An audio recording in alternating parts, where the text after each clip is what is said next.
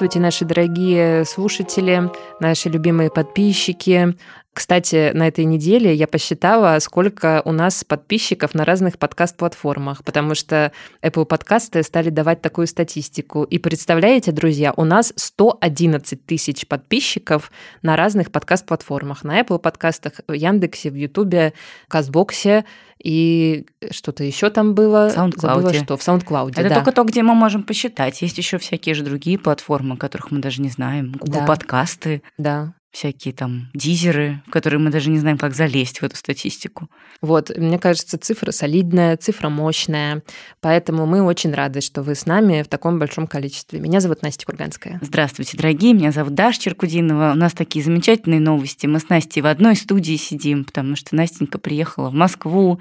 По делам. Ну и чтобы, конечно, увидеться с моей да. дорогой коллегой. Это вообще, конечно, непередаваемое ощущение. Так не хватало их вот этого сидения за одним столом, за одним микрофоном. Такой кайф. У нас сегодня выпуск не простой, а партнерский. Мы сделали этот выпуск вместе с фондом «Помощь рядом». Выпуск интересный и важный. И самое главное, что когда мы вас спрашивали, о чем вы хотите, чтобы мы поговорили, вы довольно много нам написали запросов и вопросов по поводу того, как живут разные фонды сейчас, как вообще обстоят дела с благотворительностью, что с третьим сектором в России, как можно помочь, если нет денег и так далее. В общем, действительно, тема, которая многих волнует. Мы, в принципе, с Настей тоже переживаем и там расскажем вам про наши какие-то рутины, которые, конечно, тоже изменились за последние полгода.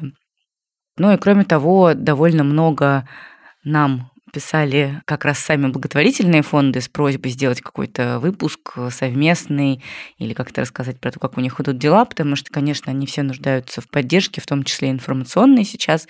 И вот мы решили, что будет круто, если мы еще возьмем фонд фондов, которым является проект помощь рядом Яндекса. Он сотрудничает с сотнями разных фондов России и, конечно, обладает уникальной статистикой и очень большой экспертизой.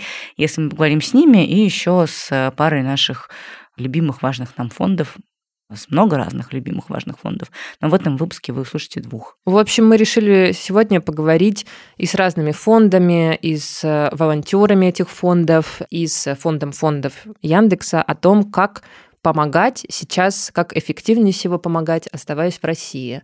Какие сейчас проблемы у НКО, как их можно решать, как в решении это можем помогать мы, простые люди, как помогать, если у тебя, допустим, сейчас особо нет денег, но ты все равно хочешь э, какую-то социальную работу делать, да, и, или, например, если ты уехал из России, тоже, что ты можешь делать, э, допустим, не переводя деньги с российской карты, а может быть какими-то еще способами? Я, честно говоря, довольно давно отписалась от рекуррентных платежей, когда я потеряла стабильный доход, э, зарплату, как человек с паническими атаками по поводу того, что я умру под забором, я подписывалась от каких-то рекуррентных платежей и оставила только какие-то там, ну, совсем, не знаю, ВД-инфо, что-то такое. Но и от этого тоже в конце концов отписалась, потому что человек слаб, я тоже, и когда у меня начинают кончаться деньги на карты, я начинаю да. пересобирать свой вот этот благотворительный портфель.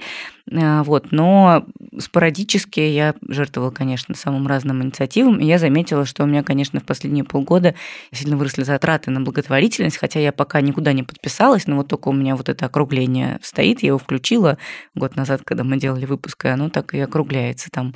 Но я стала довольно много перечислять денег на помощь беженцам, потому что помощью беженцам занимается очень много моих знакомых в разных уголках света. Вот с Настей Чуковской мы разговаривали в одном из последних выпусков. Она занимается помощью беженцев, которые оказались в Венгрии. Подруга, моя коллега, журналистка РБК Юлия Старостина, она занимается беженцами в Подмосковье. У нас есть Настя общий друг. Сережа Пучкин, он все время делает всякие частные сборы и занимается помощью беженцам в Германии. Он mm-hmm. в Берлине сейчас живет, переехал несколько месяцев назад туда. И я должна сказать, что для меня вообще очень эффективными оказываются, знаешь, вот такие частные сборы моих друзей. Тоже сейчас не поддерживаю систематически, к сожалению, никакие фонды, потому что тоже сейчас какой-то супер нестабильный доход, но я всегда очень реагирую на какие-то частные сборы, которые вижу в своих соцсетях. Вот, например, своему другу Сереже я все время перевожу деньги, когда он снова собирает на гуманитарную помощь беженцам. Юле тоже Старостина я переводила деньги, потому что просто в Инстаграме как-то я увидела, что репостнули ее пост. Угу. В общем, короче говоря, я очень так живо откликаюсь на всякие волонтерские низовые инициативы, очень восхищаюсь людьми, которые их организовывают. Да, мы, кстати, какое-то время назад э, делали в нашем канале в Телеграм пост про разные инициативы, которым можно жертвовать, чтобы помогать беженцам. К этому выпуску тоже прикрепим. Ну и вообще просто подпишитесь на канал и полазите там. Мне кажется, что вообще таких людей, как мы, много, которые как-то да. переориентировались и стали помогать людям, которые, безусловно, сейчас находятся в ужасной ситуации и, конечно, очень нуждаются в помощи, самые разные, и деньгами, и продуктами, и какими-то предметами гардероба, хозяйственными вещами и прочее. Но, увы, никуда не делись те люди, которым помогали мы до этого, фонды вроде ночлежки, фонды которые помогают продуктами неимущим семьям, да. старикам и так далее. Я каждый год стараюсь участвовать в акциях фонда «Старость в радость», который время от времени собирает просто какие-то продуктовые наборы, хозяйственные наборы для домов престарелых. Обычно по разным праздникам эти акции происходят. И вот, кстати, мне кажется, что в этом году я не поучаствовала первый раз, потому что вот я сейчас поняла, когда ты говорила про это, что-то я потеряла вообще этот фонд из виду, надо сказать. Он как-то у меня перестал и в ленте появляться. Явно он перестал появляться не потому, что он перестал работать, а просто потому, что случился гуманитарный кризис. И внимание переключилось и общественности, и мое просто на другие вещи. Предлагаю послушать сейчас сами фонды и узнать, э, как они со своей стороны видят э, вот этот гуманитарный кризис, перераспределение денег, при распределении ресурсов и вообще все проблемы, которыми они столкнулись, как они их решают. Потому что тут же еще там и соцсети отключались, и карточки отваливались, и все да. такое. В общем, интересно.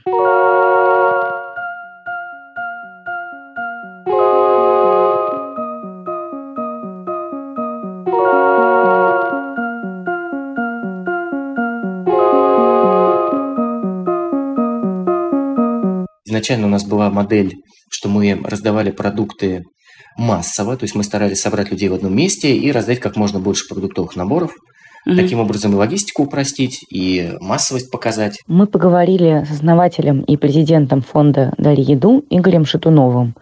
И наш разговор начался немножечко издалека. Сначала мы поговорили о том, как фонд «Дари еду» изменился в первый раз во время первого большого кризиса третьего сектора во время пандемии коронавируса и как эти перемены помогли за последние полгода. То есть в одном месте, там, не знаю, человек 100 собирали, и им раздавали продуктовый набор.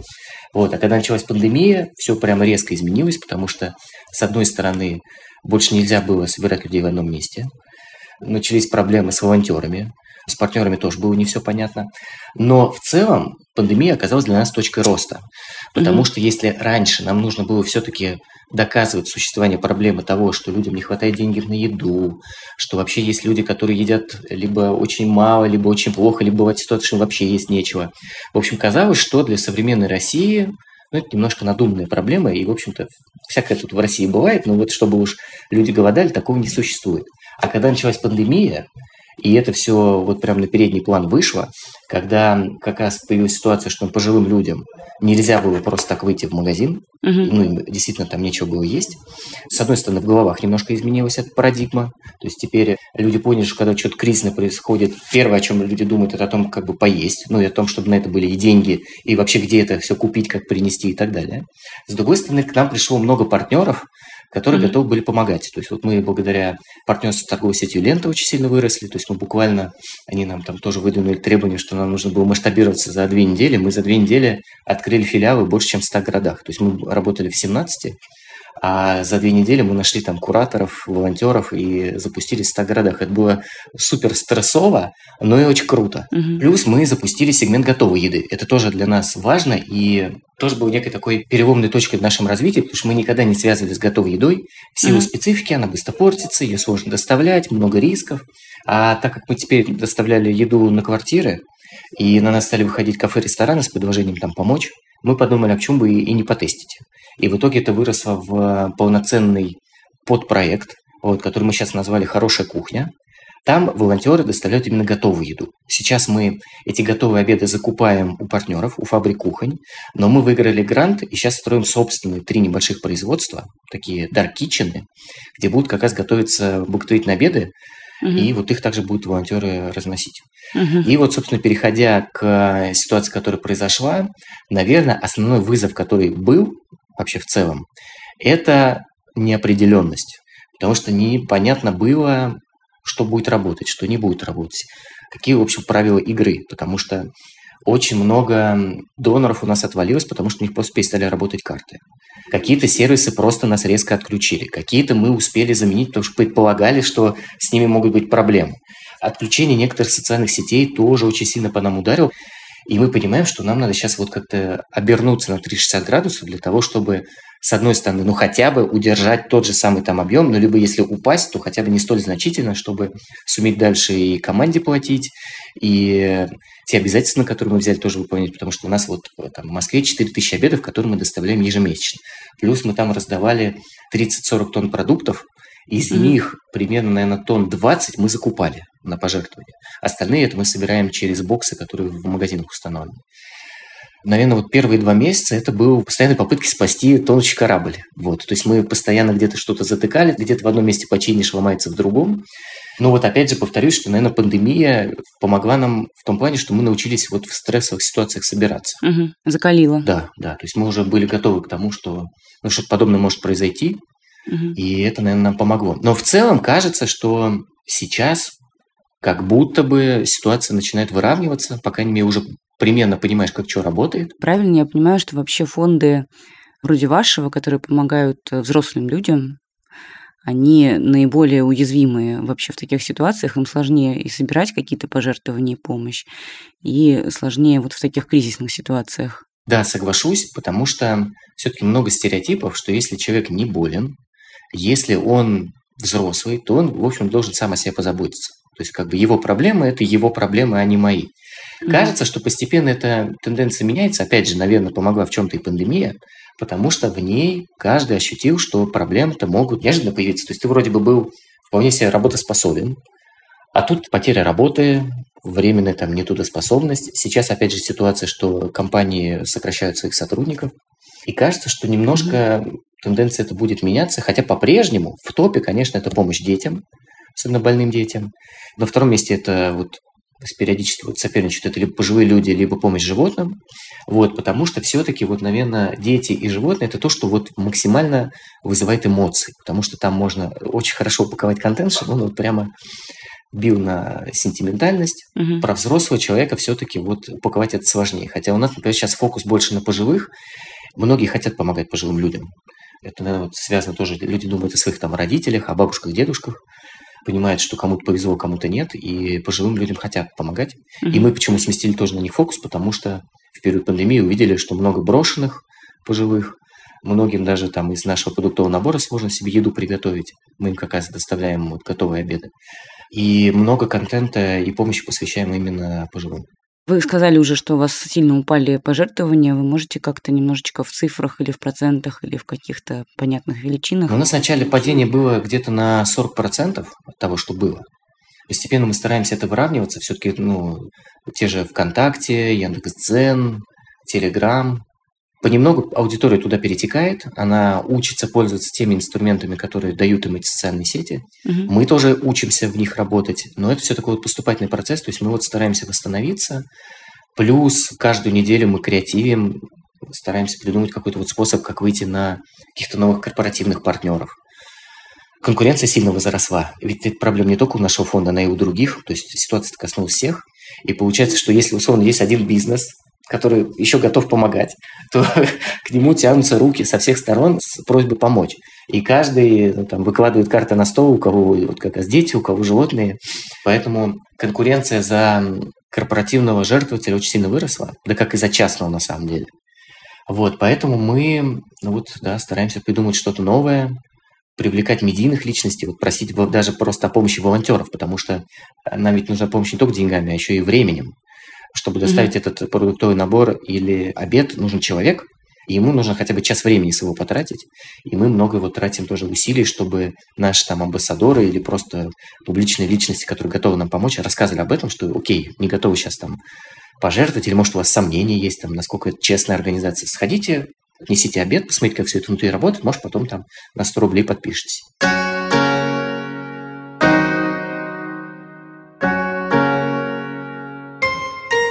Катя, привет. На ты комфортно? Да.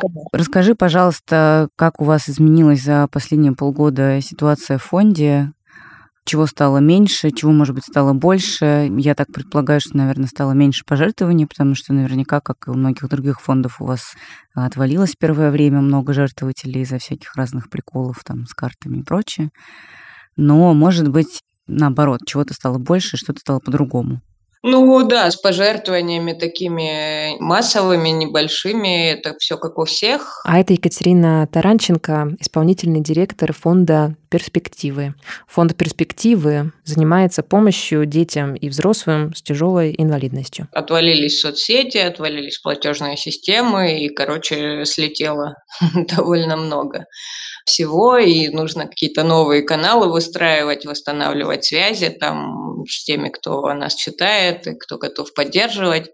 Плюс, конечно, проблема с пожертвованиями из-за границы. Все понятно, очень многие уехали, и многие из этих людей очень сочувствующие благотворительности третьему сектору, и постоянно вопросы типа, ну, как пожертвовать из-за границы, и с этим, в общем, не очень-то решен вопрос. Не знаю, может, у коллег какие-то есть лайфхаки. Сложно стало с аудиторией, Мгм. но с другой стороны, фонды, которые такие русские, там большие фонды частные, типа Абсолют помощь, фонд Потанина, они через пару-тройку месяцев, ну, там, в марте, в апреле открыли большие конкурсы, в том числе на поддержку такую инфраструктурную НКО. Мгм. В пандемию тоже так было, что все понимают, что как только начинает расшатывать э, общество и какие-то катаклизмы, то, с одной стороны, проблем становится социальных больше и запросов,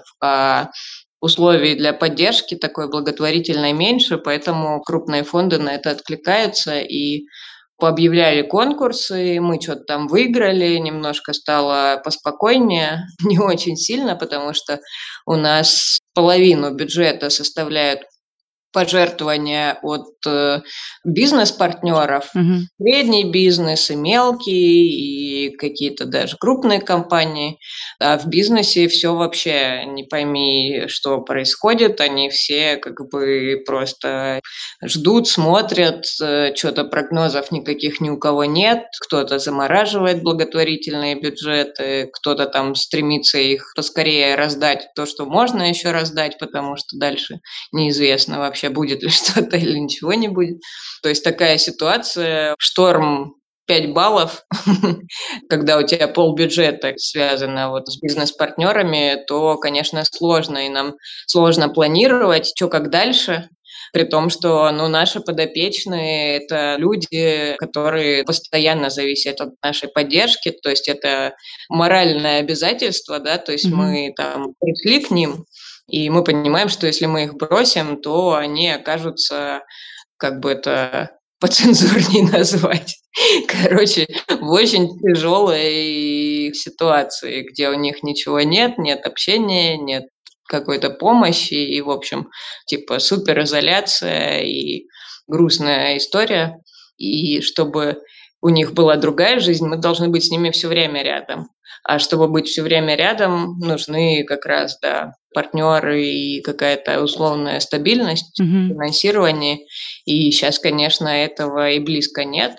И даже прогнозы строить сложно. Отразились ли как-то все эти перемены на вашем бюджете, на вашем планировании, и из чего вообще обычно ваш бюджет состоит? Можешь ли ты вкратце рассказать? Вот, то есть на что вы обычно тратите вот эти деньги, которые вам поступают или от частных лиц, или от бизнесов, например? Да, конечно, поскольку у нас такая помощь в первую очередь от человека к человеку, у нас около 200 человек в штате, разных специалистов, педагогов, социальных кураторов и около 150 волонтеров.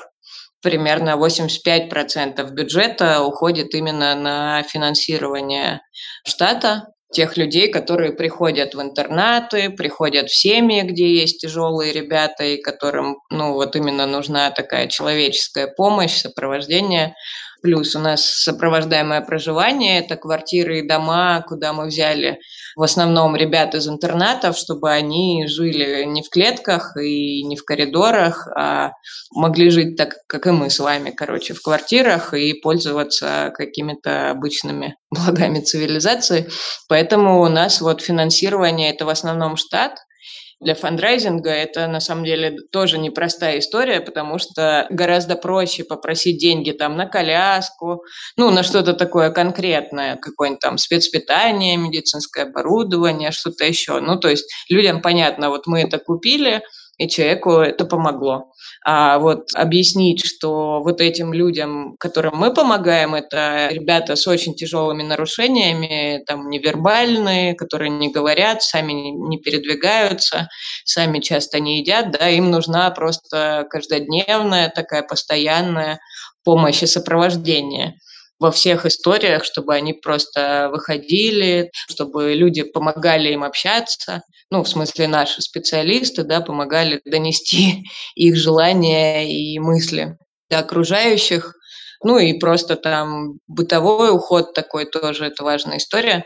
Поэтому важны именно люди. Угу. Довольно сложно объяснять что нам действительно нужны деньги на зарплаты сотрудников, педагогов, потому что не то, что я пожертвовал и закрыл какую-то проблему. Сегодня были как раз у одних партнеров, которые нам там просто как-то звезды сошлись на небе. Это новые партнеры, и как-то мы случайно с ними законнектились, они нам дали миллион рублей на ремонт квартиры сопровождаемого проживания, которую нам купил другой донор.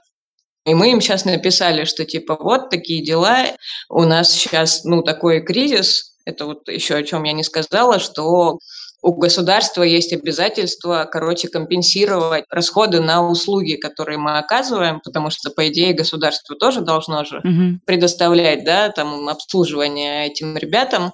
И если мы вместо государственных учреждений это делаем, то государство по закону должно нам за это давать деньги. Вот. А сейчас такая история, что, по крайней мере, в Петербурге так законодательство, по которому они могут сказать, что если деньги в бюджете закончились на социальную сферу, то и мы вам типа ничего не должны. Неважно, что вы там заключили с нами договоры, подтвердили оказание услуг, вот это все. Ну, как бы это вы молодцы, но когда деньги закончились, то и все, до свидания. Получается, на государство, хотя мы в прошлом еще году могли рассчитывать на ну, какой-то хотя бы кусочек стабильности, финансирования от государства, то сейчас это все превратилось в дыру. Угу. Они должны были финансировать наши там самые ответственные проекты по вот как раз сопровождаемому проживанию, когда мы забрали ребят в квартиры, которые купили, в дом, который построили, и мы полностью за них отвечаем. То есть э, если мы перестанем их сопровождать, то нам придется их вернуть в интернат, опять же, в эти голые стены, на койки и в коридоры. Вот, и поэтому это тяжело, когда государство от своих обязательств отказывается, и мы написали этому донору, что типа, дорогие друзья, спасибо, как круто, что вы нам отремонтировали квартиру, но у нас вот теперь на руках там типа пятеро детей и дыра в бюджете, потому что как бы государство сказало, что извините, все деньги у нас в другое место пошли. И вот мы пришли на встречу с одним из руководителей этой компании, она говорит, что, ну, знаете, мы как-то вот э, думали, что мы вам ну, деньги дали на квартиру, типа вы отремонтировали, туда поселили ребят, и все. И наконец-то все случилось, и жизнь стала неплохой, а хорошей, и все довольны и счастливы на всю жизнь.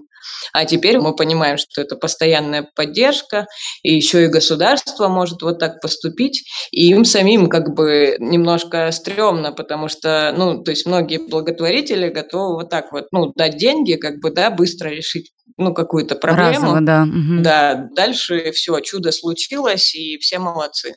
А когда это наша категория ребят, которые всю жизнь требуют поддержки и помощи, то это сложнее. В основном люди, которые интересуются третьим сектором, помогают. Многие из них уехали, и, наверное, это еще как-то на количестве волонтеров у вас сказывается. Ваши ребята, я знаю, что они сильно привыкают к одним и тем же волонтерам, и довольно сложно там их бывает заменить. Вот как здесь обстоят дела? Мы очень опираемся на вот этих волонтеров добровольного социального года, которые приходят волонтерами не там время от времени, а там посвящают этому год, да, то есть пять дней в неделю потому что, ну, всем нашим подопечным нужна там постоянная помощь, постоянное внимание, и любые руки – это очень важно. А чтобы прийти на добровольный социальный год с э, небольшой, ну, мы платим компенсацию там на питание, совсем там маленькую, типа 12 тысяч, например, да, чтобы человеку вообще было там на что есть и на что ездить. Вы сами можете себе представить, чего можно позволить сейчас с этими деньгами. Вот, поэтому, ну, вторая история – это материальные семейные условия жизни человека, да, то есть э, человек может себе это позволить, ну, свой год потратить совершенно полностью на такую деятельность. Вот. А сейчас, ну, с материальными условиями мы тоже понимаем, что происходит. Делали даже исследования с Европейским институтом. Мы, правда, очень серьезно задумались после 2021 года и озаботились тем, что что-то волонтеров вообще стало совсем мало. Ну, вот этих вот постоянных волонтеры, которые приходят там раз в неделю, раз в две недели, их действительно больше становится, и это круто и классно, но вот нашей вот этой опоры программы этого социального года, она как-то сильно пошатнулась. Вот, и, короче, Европейский институт как раз нам ну, сделал вот этот прекрасный вывод, что должны совпадать два фактора. С одной стороны, чтобы человек захотел вот прийти на такой добровольный социальный год волонтером, он человек, который находится в поиске себя в этот момент по разным причинам. И второе – это человек, которому ну, условия его жизни позволяют просуществовать с учетом такой скромной компенсации вот нужны два условия. А сейчас первое скорее в плюсе, а второе скорее в минусе. Поэтому посмотрим, как будет. Может быть, будем делать ставку на вот этих волонтеров, которые не постоянные, да, а приходят вот время от времени. Mm-hmm. Это, конечно, ну, правильно заметили, для наших ребят сложнее, потому что, ну, к их способу общения, к тому вот вообще, какие они, ну, как-то понятнее и лучше привыкать людям, которые с ними находятся день ото дня, а не раз там в неделю, в две или так далее. И сами ребята, конечно, ну, то есть им важно, что с ними день ото дня кто-то к ним приходит, и это понятные люди для них. Ну, не знаю. В общем, как пойдет. Какие надежды? Вот в идеальной картине мира что вам сейчас э, нужнее всего? Вам нужнее всего, как фонду, волонтеры, вам нужнее всего пожертвования регулярные от бизнеса, какие точки самые болевые, и что хочется восстановить э, сильнее всего, что важнее всего восстанавливать? Регулярная поддержка любых доноров, маленьких и больших. На самом деле из маленьких вообще-то складывается ну, фундамент.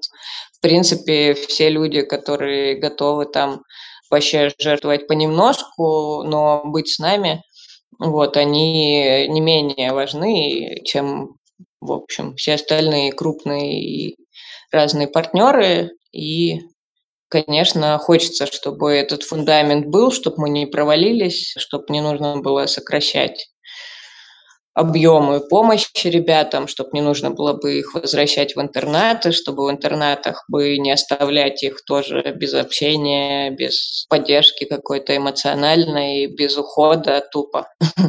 Потому что, ну, мы боимся, правда, что они там останутся, совсем сгниют. Персонала все меньше становится в интернатах, бюджеты урезают, и уровень помощи, он и так-то был довольно плохой, а сейчас грозит быть совсем критично хреновым.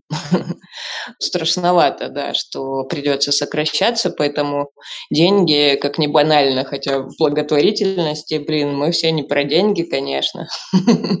Вот, мы все про людей, думать и считать и очень тревожно. Ну, хотя мы все время думаем и считаем с другой стороны, потому что нам важно там быть прозрачными и чтобы всем было понятно, куда там все это пошло и люди, конечно, и с сотрудниками тоже сложно.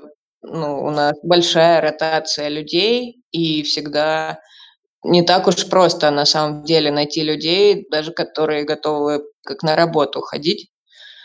Ну, наверное, потому что тоже и зарплаты не сильно большие. Ну и плюс это человек должен быть готов, правда, себя отдавать, быть в контакте все время, да, с ребятами, с подопечными. Они тоже много дают, они очень крутые, вот, но да, выискивать вот этих людей и волонтеров, и сотрудников, которые будут приходить и которые будут оставаться, это, да, сейчас, наверное, особенно непросто.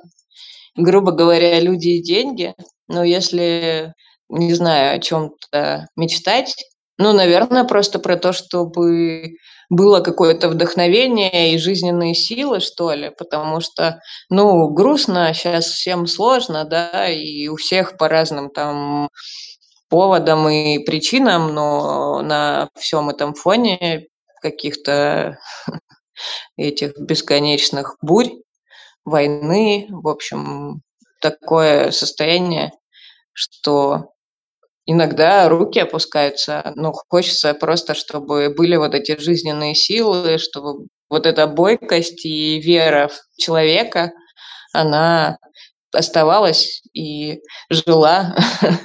ну, мы, мы такие всегда команда, да, всегда, короче, бьемся вот именно за человека, за его ценности и все такое. Хоть и у меня у самой разные бывают настроения, но мне, типа, как директору надо держать, короче, лицо и там всю команду как-то ободрить и поддерживать, вот, и, ну, просто это не знаю, мечта не мечта, а просто такое очень большое желание, чтобы вот этот жизненный ресурс и силы, они оставались, и чтобы глаза горели, и чтобы все мы вообще прошли через сложности, ну и чтобы война закончилась.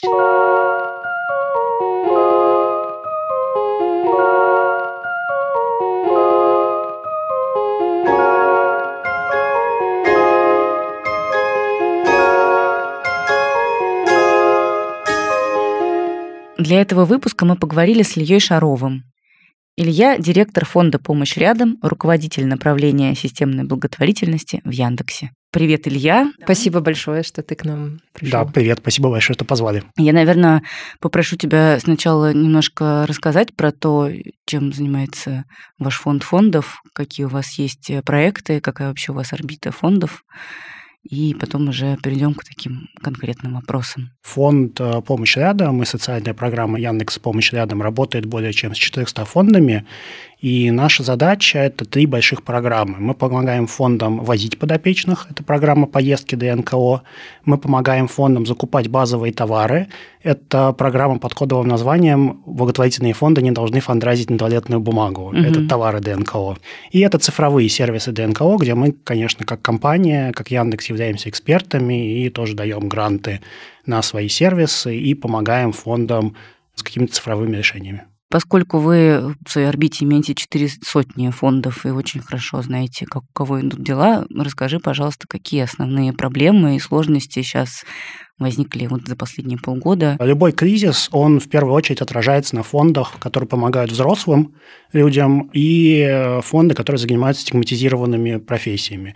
Безусловно, на детей и, извините, на котиков собрать часто проще, чем на взрослых людей, которым нужна помощь.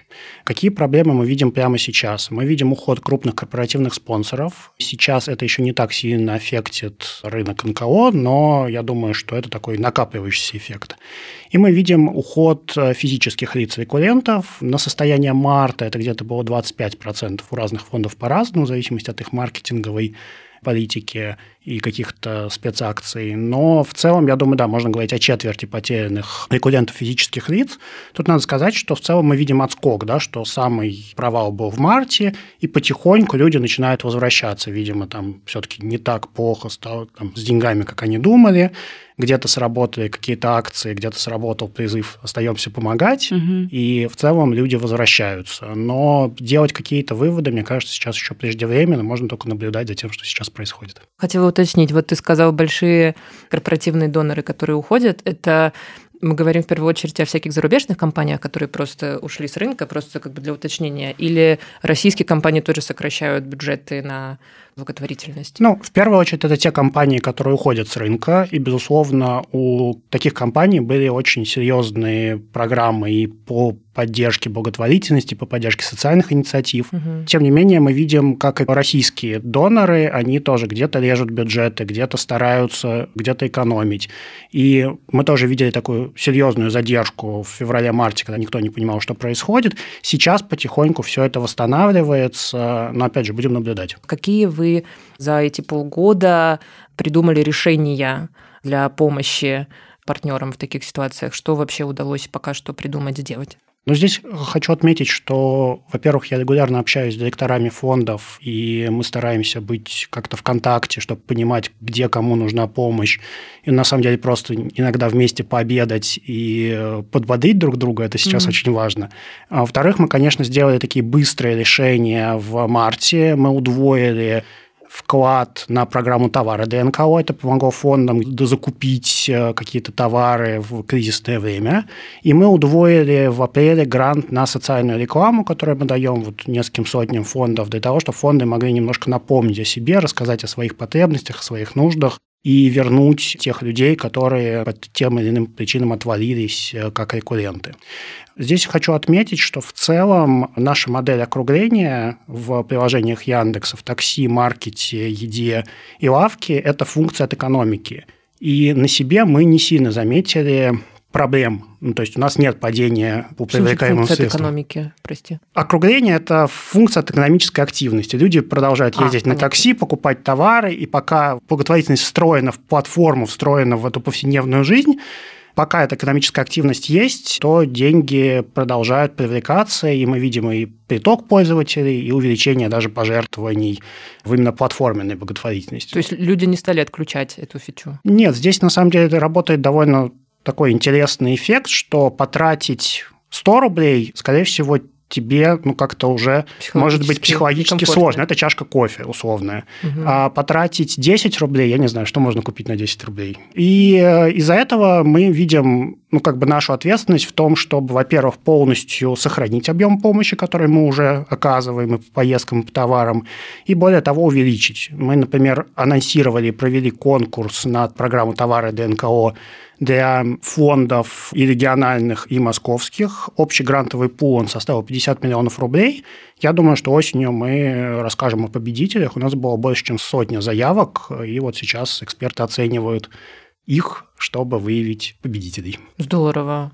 Круто. Меня впечатлило, что люди не отключают как бы фичу. Меня еще впечатлило, что они не перестали заказывать, ездить и есть. Да. Да, потому что, мне кажется, я включил какой-то режим экономии, но, правда, он постепенно выключается. Но здесь все равно есть какие-то поездки, которые никуда не денутся, есть какие-то заказы, которые не денутся, потому что электронная коммерция – это часть нашей жизни, такси mm-hmm. – это часть нашей жизни. Mm-hmm. И когда вот как раз благотворительность встраивается в платформы как часть нашей жизни, это наиболее устойчивая система фандрайзинга, которую я сейчас могу могу, наверное, видеть. Как, на твой взгляд, обстоят дела с э, волонтерами, с такой вот помощью, которую оказывали люди в том или ином виде как волонтеры, и многие из них там сейчас уехали из России? Мы видим, безусловно, ну, большое количество людей, которым нужна помощь, в том числе помощь волонтеров.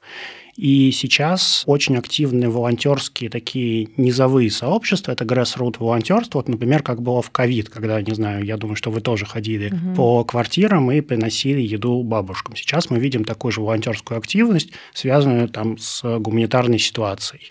И мне кажется, что в целом найти для себя сейчас волонтерство несложно, и можно пойти как раз от вот этих вот комьюнити, найти людей, которые помогают людям, помочь им разобрать склад, но никуда не делись и более профессиональное волонтерство, никуда не делось. Наставничество, например, это то волонтерство, когда вы формируете пару с ребенком из детского дома и общаетесь минимум год, угу. и никуда не делось э, интеллектуальное волонтерство, фондам нужны дизайнеры, разработчики, маркетологи, до этого есть прекрасная платформа про charity, если у вас есть желание, рекомендую посмотреть и сделать там какие-то задачки. А какие вообще ты считаешь сейчас наиболее эффективные способы помогать, если у тебя мало денег, например, или если человек уехал из России? В принципе, многие столкнулись или с той, или с другой ситуацией.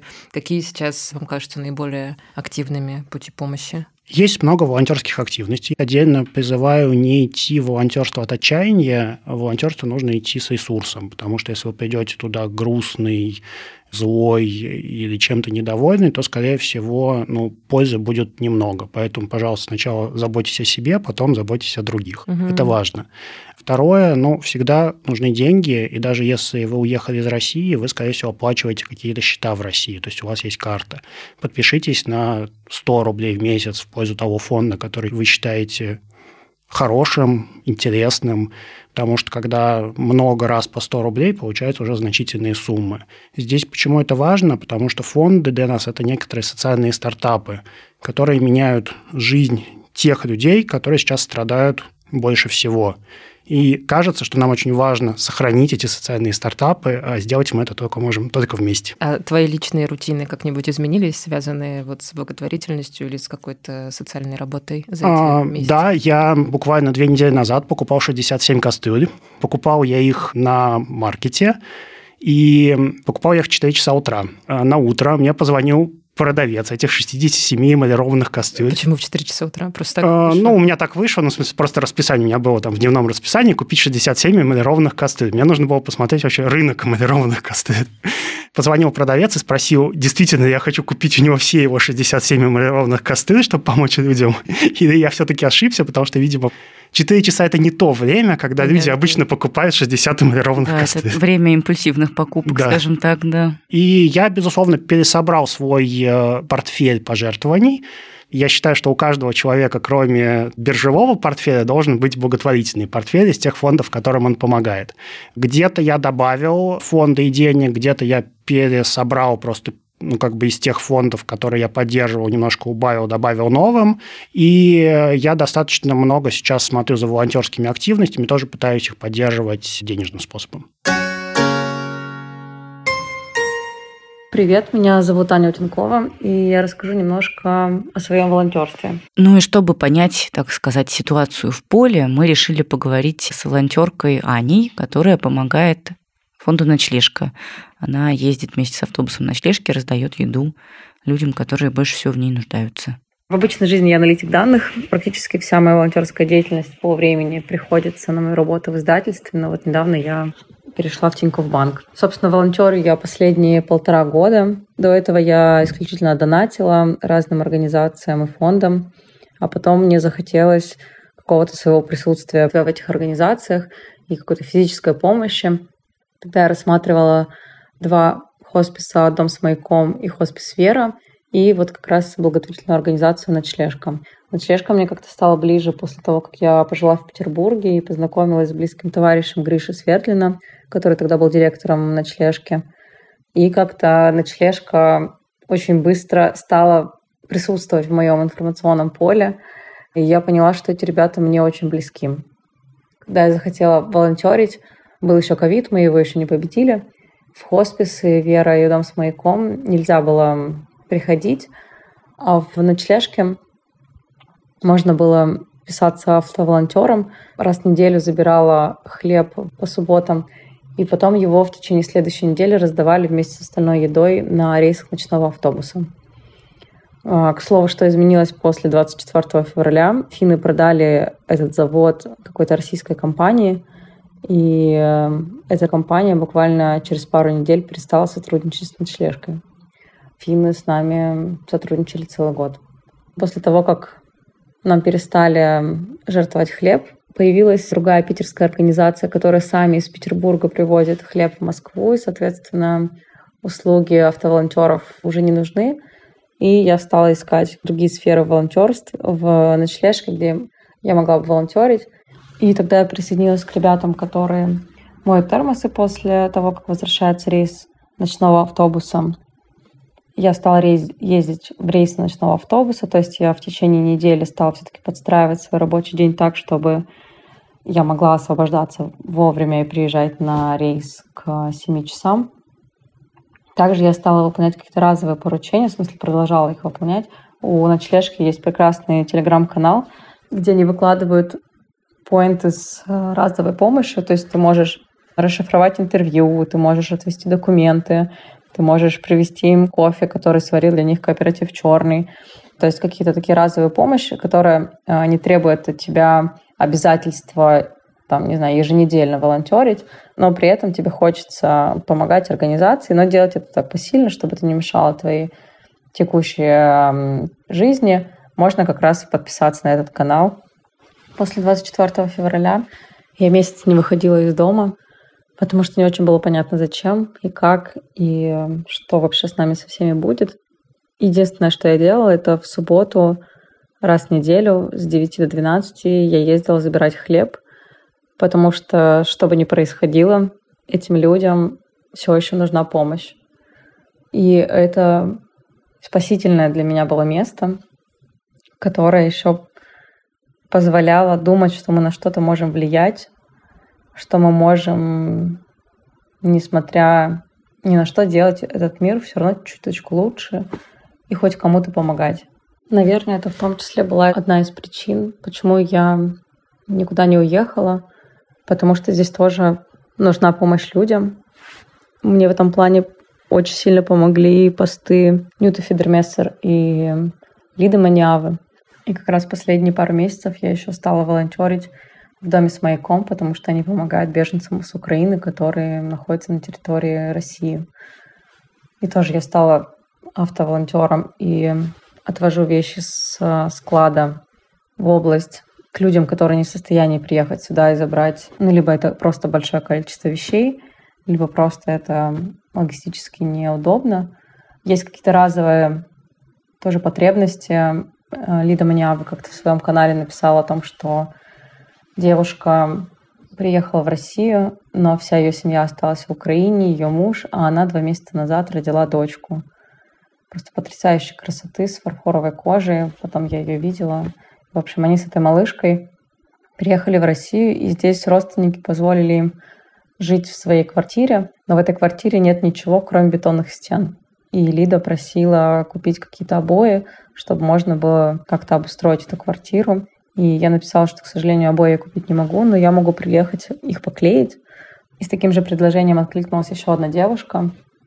И вот мы тоже в субботу к 9 утра поехали в поселок Видный, клеили обои, потрясающие розовые деревья, которые с рисунком, что нам пришлось стыковать его, но благо мы справились.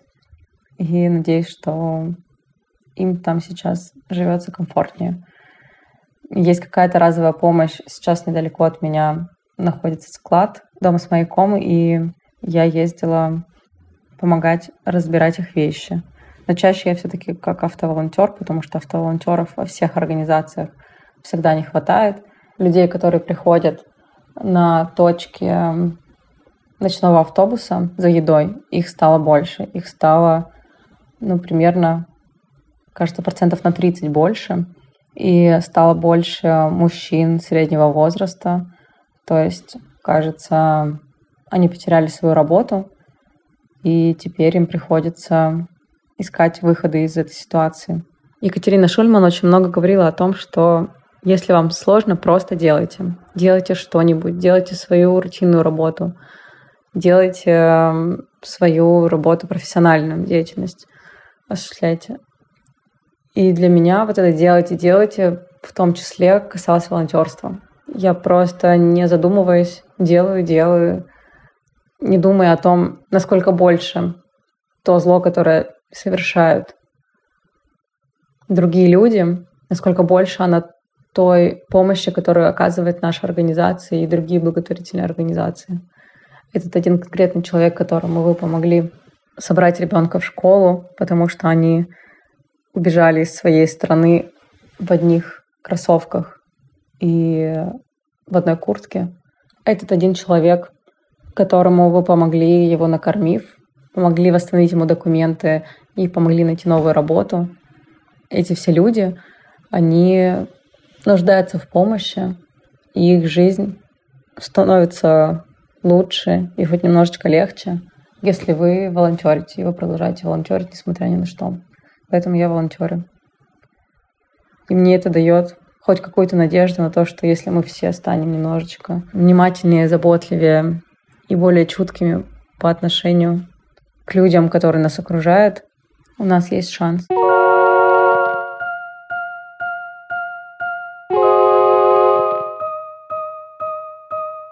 Мы очень надеемся, что, послушав этот эпизод, вы, может быть, подумали о каком-то или нашли какой-то для себя, может быть, даже неочевидный, новый способ быть полезным кому-то. Я вот, например, подумала об интеллектуальном волонтерстве. Мне понравилась очень э, такая инициатива. Я, правда, не думала о ней. Может быть, правда, придумать какой-нибудь подкаст для НКО или что-нибудь поредачить или что-нибудь попридумывать. В общем, мне кажется, а, да, мне хороший, кажется, хороший формат. Мне кажется, да, востребованная очень штука, особенно вот учитывая, что действительно нам все сказали, что когда отвалился Инстаграм, вообще стало непонятно, что делать, как продвигаться, как маркетингом заниматься и прочее.